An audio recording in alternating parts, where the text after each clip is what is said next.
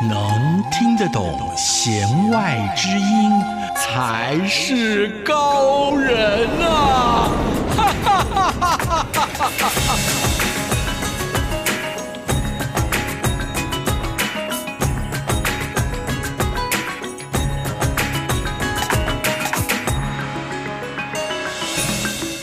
让听音乐不再只是听表面。大家好，我是谭志毅。用音乐走进心里面。大家好，我是戴森峰。欢迎收听今天的弦外之音。在上一集节目当中，我们跟听众朋友来探讨的主题就是感化的乐音，也就是用音乐呢来改变行为啊、哦。其实现在坊间已经开始很流行所谓的音乐治疗。我们都知道，可能在情绪上啦，或者是心理产生一些问题的时候，可以透过呢音乐的帮助来改。改变啊，所以我们会觉得音乐呢，对病人来说呢是有疗效的，但是呢，没有想到现在呢，对犯人也是有用的。对，其实呢，这是一个很奇特的哦，我相信各位听众朋友们应该感受到了，从一个。几乎不可能有声音的场合，到我们能够用音乐来去改变这些收容人的行为，其实这本身就充满了非常多有趣的故事了。是在上一集节目的时候，我们其实有跟听众朋友分享过，在台湾的一些呃这个少年监狱啊，其实他们都有一些社团，可以让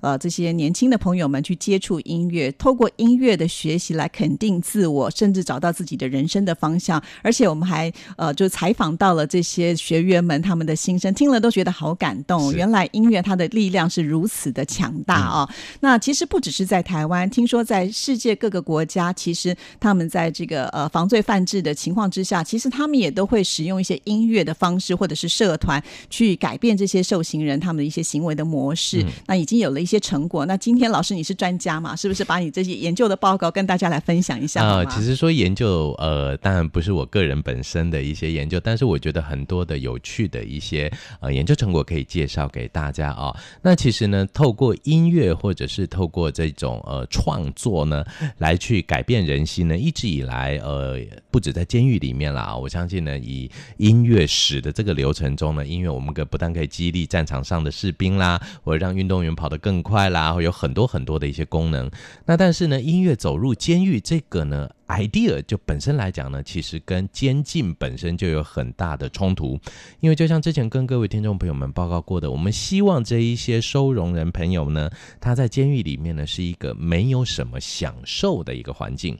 那我相信呢，大家应该没有办法接受说，哇，今天我犯了罪，被关到监狱里面去，还可以每天听演唱会啦，我干什么干什么，大家应该是没有办法接受这样的一个待遇哦。所以呢，从这个角度出发的情况之下呢，音乐到底必须在监狱里面呢，它所能占的比例，或者是出现的时机，或者它的目的等等呢，一直以来呢，就是一个被争论的一个焦点。嗯、那这时候呢，其实呢，我们的邻国日本呢，那他们叫做刑务所，就我们的监狱叫刑务所。他们在这个刑务所的生活内容里面呢，其实比台湾更早一点的呢，就已经建立了一个规范。也就是说，他们把音乐治疗呢，视为是一个刑务所的一个重要的矫正手法。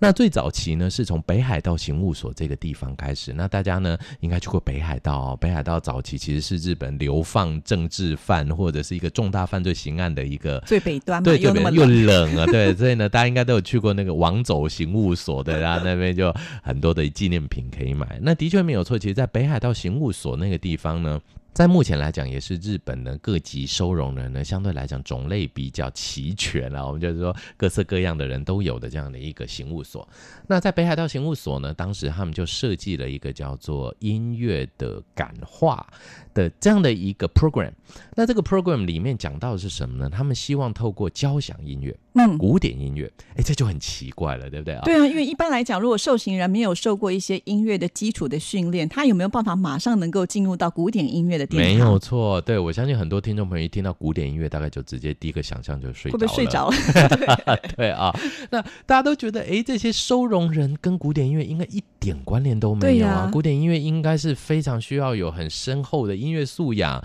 长久的练习等等等等等等，才有可能去领赏这样的一个音乐。哦，但是意外就出现了。白牙道刑务所为什么没有选择有歌词的声音？为什么没有选择耳熟能详的音乐？为什么呢？这个很有趣的，因为呢，嗯、其实这些人离古典音乐非常的遥远，所以古典音乐对他们来讲就像是一个中立的存在，它这个中性的声音来源。比方说，如果我们今天听中文的歌词，我们都哎，大家中文很熟悉嘛，听中文的歌词，它的音乐性可能就被歌词带着走。哦，对，那或者呢，呃，如果说我们今天听的是地方性的民谣，那我们可能这个民谣会跟我们这个地方做结合，这个调性呢，可能是属于相对来讲比较悲伤的啊、呃。比方说像我们台湾的人呢，有时候听乌雅慧、听雨夜花，那个感觉就很悲伤。但是如果说给听不懂台语的人听雨夜花，他可能觉得，哎，这首歌还蛮优美的，嗯，那感觉就不同。所以他们就用一个距离比较远的中立的音乐呈现方式呢，来提供给北海道刑务所内的收容人来去领赏。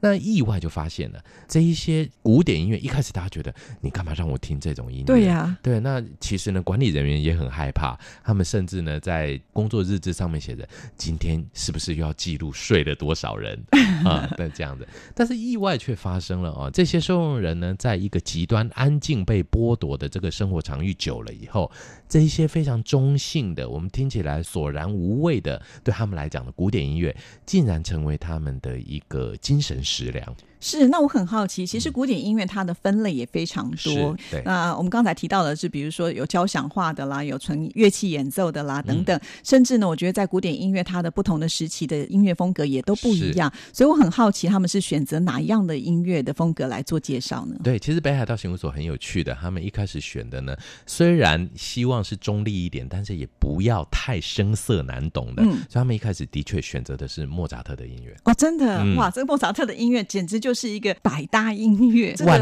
能，你不觉得？真的，小朋友啊，要变聪明也要听莫扎特，然后睡得安稳也要听莫扎特，咖啡厅也要听，对，到处都。然后连我去嘉义的时候回诊的时候，医院里面都是放莫扎特。哇哦，对。真的难以想象没有莫扎特的世界是怎么样，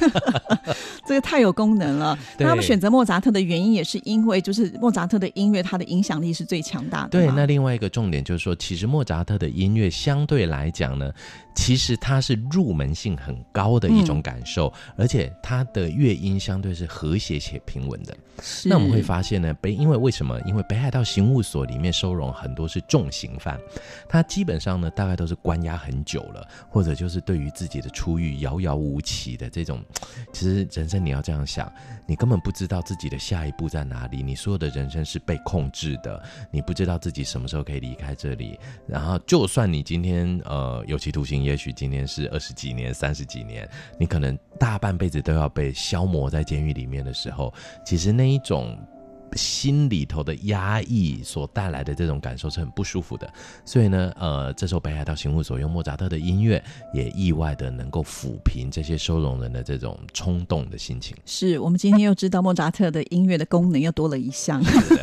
好，那现在就为大家来播出一首，我相信所有的听众朋友一听都懂的乐曲啊，这就是世界名曲《小星星》啊。那《小星星》有一首钢琴的变奏曲，其实并不是一开始就是莫扎特他的原创哦。欸我一直以为都是莫扎特，是法文歌曲，叫做《妈妈，请听我说》，是有歌词的哦。哎，所以跟妈妈有关联性。对，因为这首曲子呢是呃少女要向妈妈来表白她心中的事情的一首情歌啦。对，所以我觉得有点呼应到，就是好像说有些受刑人其实他内心有很多话，他可能来不及表达，或者是他从来不会表达，所以这个时候我觉得可能会跟这样子一个音乐结合在一起。尤其是跟妈妈说，我相信这是收容人的人生中最大的遗憾的部分。很多收容人只要提到妈妈，大概就是掉眼泪。嗯，的确是会这样哦。好，那因为这首曲子呢比较长，所以我们今天为听众朋友安排的是精华片段。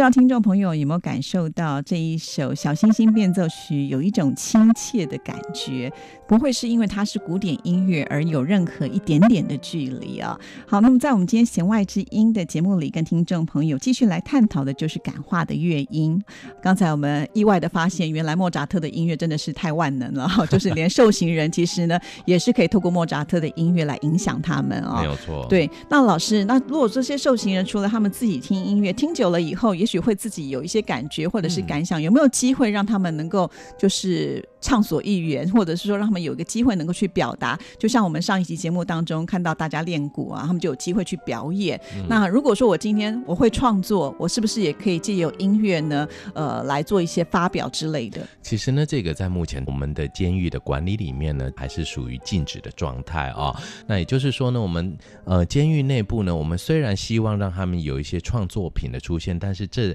在监狱中呢，是属于一些特殊分子才能拥有的，我们算是一种小特权的，也就是这些特别班别的朋友。那通常我们也是希望他们做出来的呢，是一个具有实体的形象，因为好管制。比方说，我们今天呢捏陶班好了，他可以捏出一个陶艺作品，那我可以看着他捏，你避免他捏一些怪里怪气的东西出来。那或者我们今天呢绘画班啊、通常他们都是画佛像啦，做一些忏悔，或者书法班，他们写出来的文字、画出来的东西呢，基本上速度比较慢。那管理单位呢，还是可以管制得到他们的产出过程，这样。嗯、那如果就音乐来讲，这就会变成是一个很吊诡的一件事情，因为他唱出来，那你没有办法立即把它消音。那所以我们目前来讲，以创作的这个部分上面来讲的话呢，的确在台湾的监狱里面，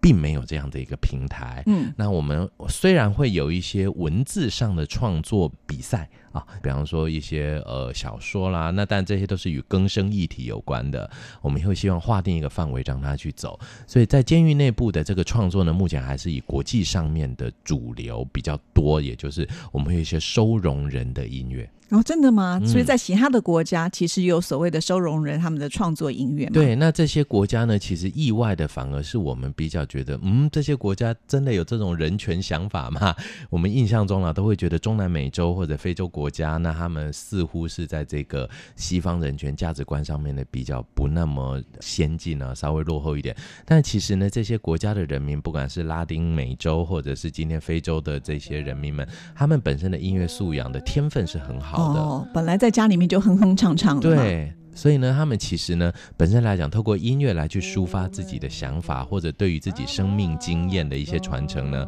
其实就很习惯。我们也会透过看，像我们很多的这个呃影视平台上面，都可以看到有这样的一些作品流出来。那我们现在呢，就来让听众朋友感受一下这些受刑人他们的音乐创作。嗯。Well,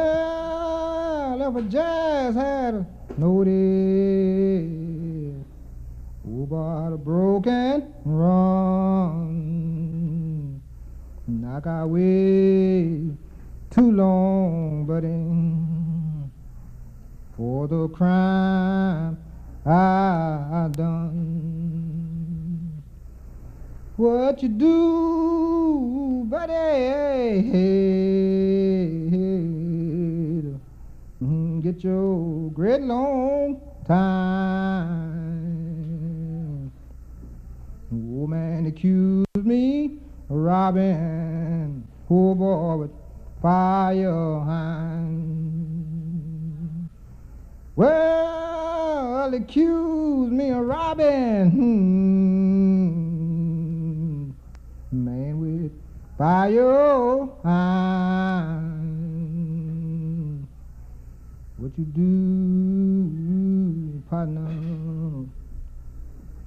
Great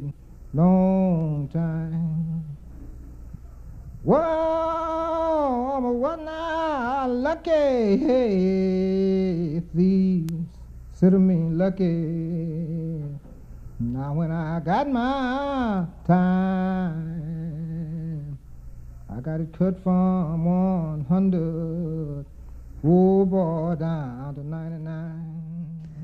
我们刚刚听到这一段音乐，其实我听了也有蛮多的感想哦。虽然我不能够完全的知道说它到底要表达的是什么，但基本上应该就是一种比较忏悔啦，或者是很遗憾的这种比较像是抒发的表达。对，而且其实它的音乐成分不高，反而是叙事成分。对，所以我在听这首音乐的时候，我又想到那种就是劝世歌。哇来凉瓜哦，就是那种它的旋律都还蛮像的，对对对，然后呢就娓娓道来我的故事，是是，对，所以其实它也没有任何的伴奏啦，或者是编曲，那纯粹的可能就是希望透过乐音去抒发自己这种内心的情感吧。对，我觉得这是很重要的一件事情，尤其是在西方的监狱里面呢，他我们看过这些矫正的一些成果展的里面，会发现呢，西方监狱的收容人呢，他们表现出来的跟东方收容人表表现的是截然不同的。那光在创作上就很不一样。如果我们从视觉上的创作来讲，东方的创作喜欢强调的是作品的圆融，比方说我们很喜欢做个圆圆的，然后呢，一切都是那个曲线曲面为主的。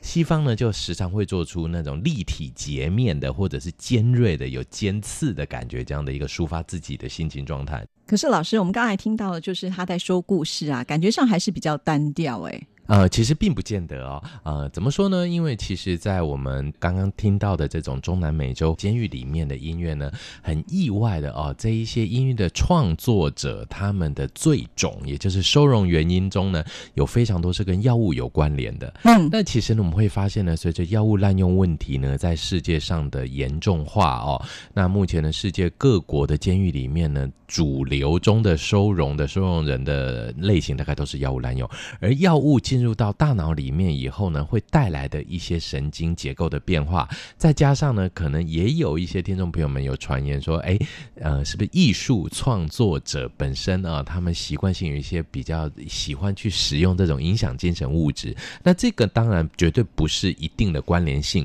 但是的确没有错。当这些影响精神物质进到我们大脑以后呢，我们会有非常多的创意，我们会有非常多不同的精神状态的出现。所以呢，不止这一种叙事型的音乐，其实我们也会有非常多的这种透过药物之后所带来的一些，我们可以说是一种嗯完全没有听过的音乐形态的出现。也许未来真的有一天，我们监狱会成为一种全新的音乐形态发生的一个发源地，也不一定。哦，所以我们接下来听的这一段音乐呢，其实基本上这个呃监狱的犯罪者大部分呢都是因为用药物的关系，对，啊、嗯，可是他们刚好偏偏都是很喜欢音乐的人，嗯、所以他们本身就有这方面的才华，是。然后现在呢，就聚集在一起，就有了新的创作。对，再加上药物的影响，其实呢，这个音乐可能听起来蛮不一样的哦。那我们来听听看喽。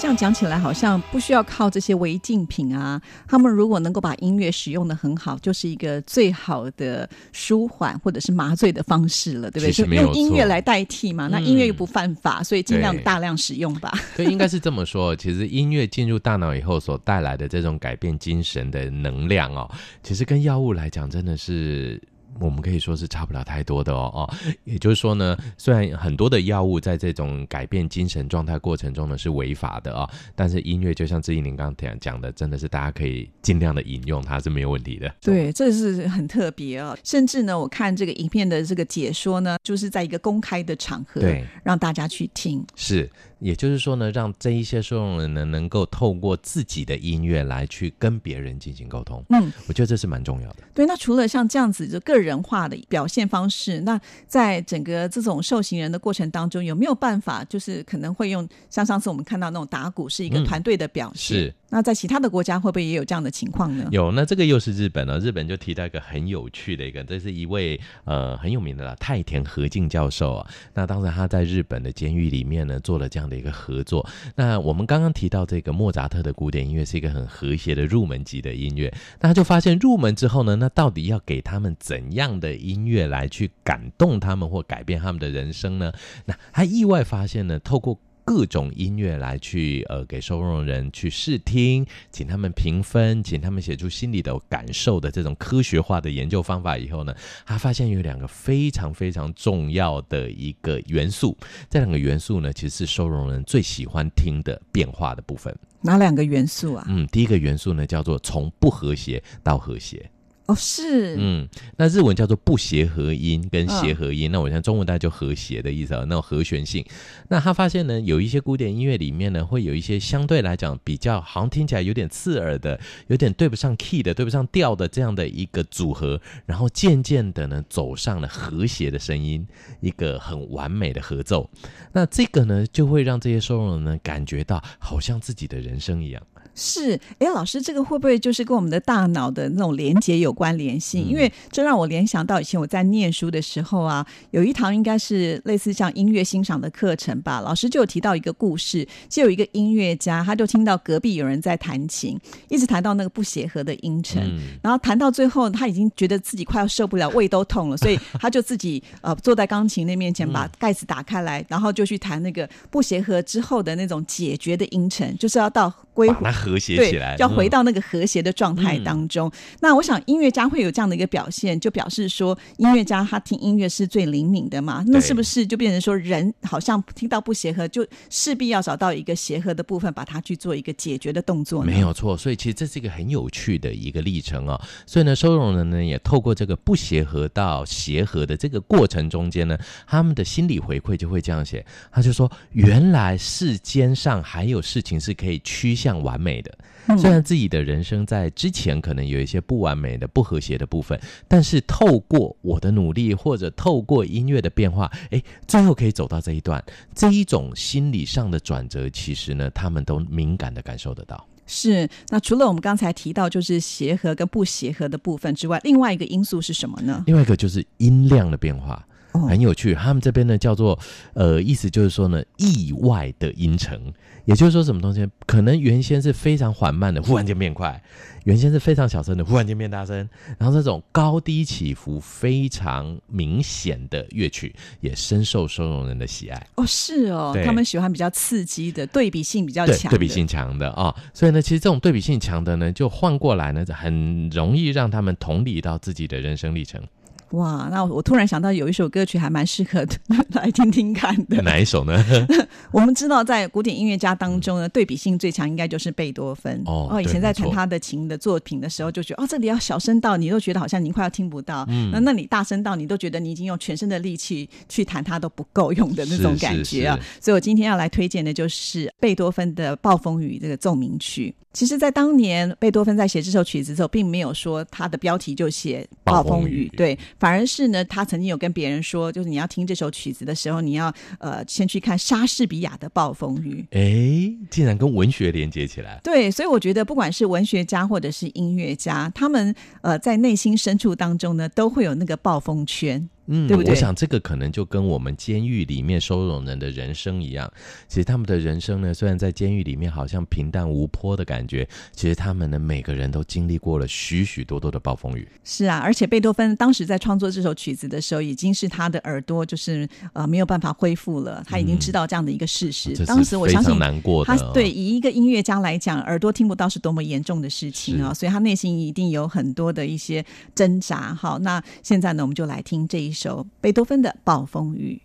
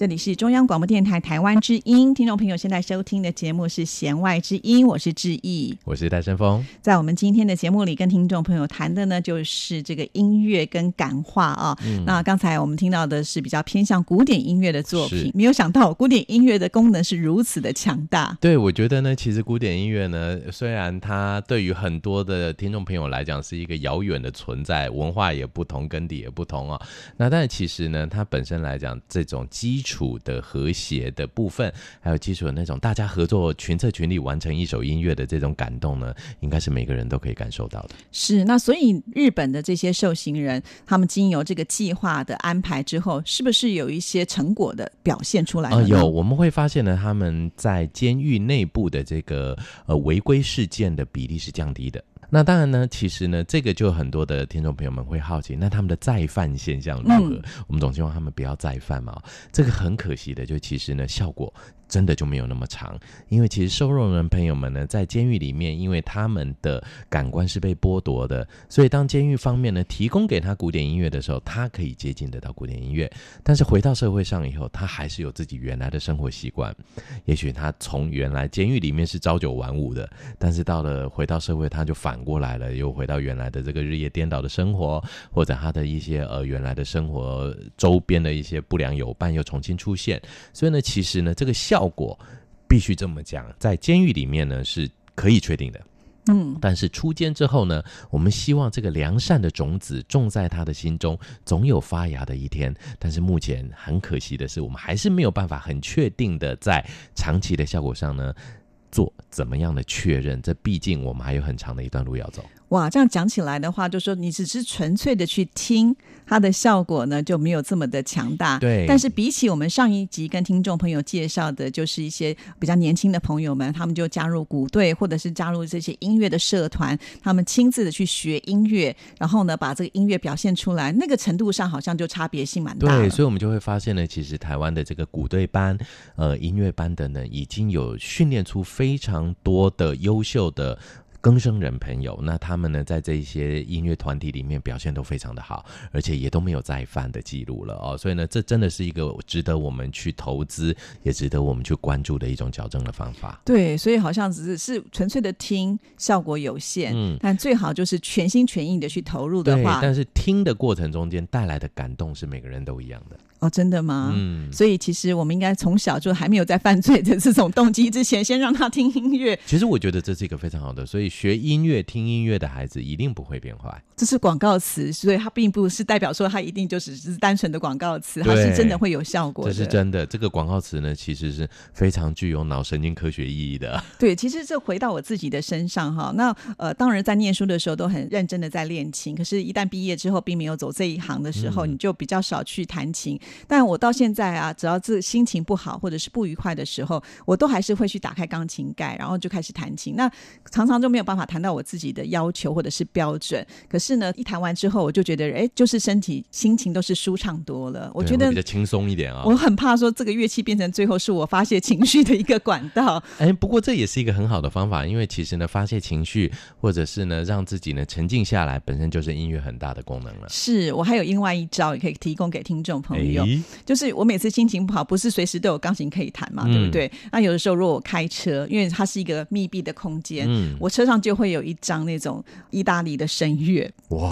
跟着他唱吗？对，就跟他一起飙高音。那我根本也飙不上去，可是就在那边吼啊叫的时候，嗯、你就突然发现，好像很多的事情就不会这么的不舒服了。对，有一种畅快感。对，我觉得这个呢，其实都跟我们大脑在经历到这种听觉的刺激之后，因为我们之前跟各位听众朋友们介绍过，听觉与我们的这种情绪中枢，它的连接非常的近啊、哦，所以呢，当我们听觉感受到一些我们喜欢的声音，或者是透过一些呃压力的这种声音的释放的时候呢，其实我们的副交感神经是会得到一定的活化，然后让我们情绪更加的平复。嗯，所以我觉得每一个人用自己情绪的发泄，可以找一些方法，像我可能会选择用音乐，那有些人可能用运动啦，嗯、对，对不对？那也是一种方式嘛。对，收容人其实在监狱里面呢，呃，用音乐的方法。我们这个的确是一个很正确的一个想法。好，老师，我们上次也有提到，就是在台湾的一些受刑人，他们最喜欢的就是感恩的心啊、或者是妈妈，请你也保重，像这样子的歌曲。那因为可以反映他们一个心情嘛。那我不知道在日本，他们这些受刑人是不是也有类似的国歌之类的歌呢？嗯，其实呢，今天我们要介绍的这首歌呢，是日本应该是也算是监狱里面的小票选了啊。那他们呢最喜欢，也最希望能够。感动到自己的一首歌曲，那这首歌呢，我相信很多听众朋友们也都知道，叫做《化为千风》啊啊，Seno Kaze ni Nare 啊。那这一首歌的意思呢，其实我们都知道呢，这个收容人他们被监禁在监狱里面，是完全被剥夺自由的状态哦。他们的一举一动呢，都需要受到管制，但是风却是最自由的哦。其实对于收容人来讲，很多的收容人他们在监狱里面呢，被剥夺了这些感官之后，最想感受到的就是吹过来的微风。因为那是从监狱外吹到监狱内，又可以很自由的离开监狱的感觉，所以他们一直以这首歌作为自己人生中未来能够努力的方向，希望自己能够像风一样，有朝一日能够守护着自己的家人，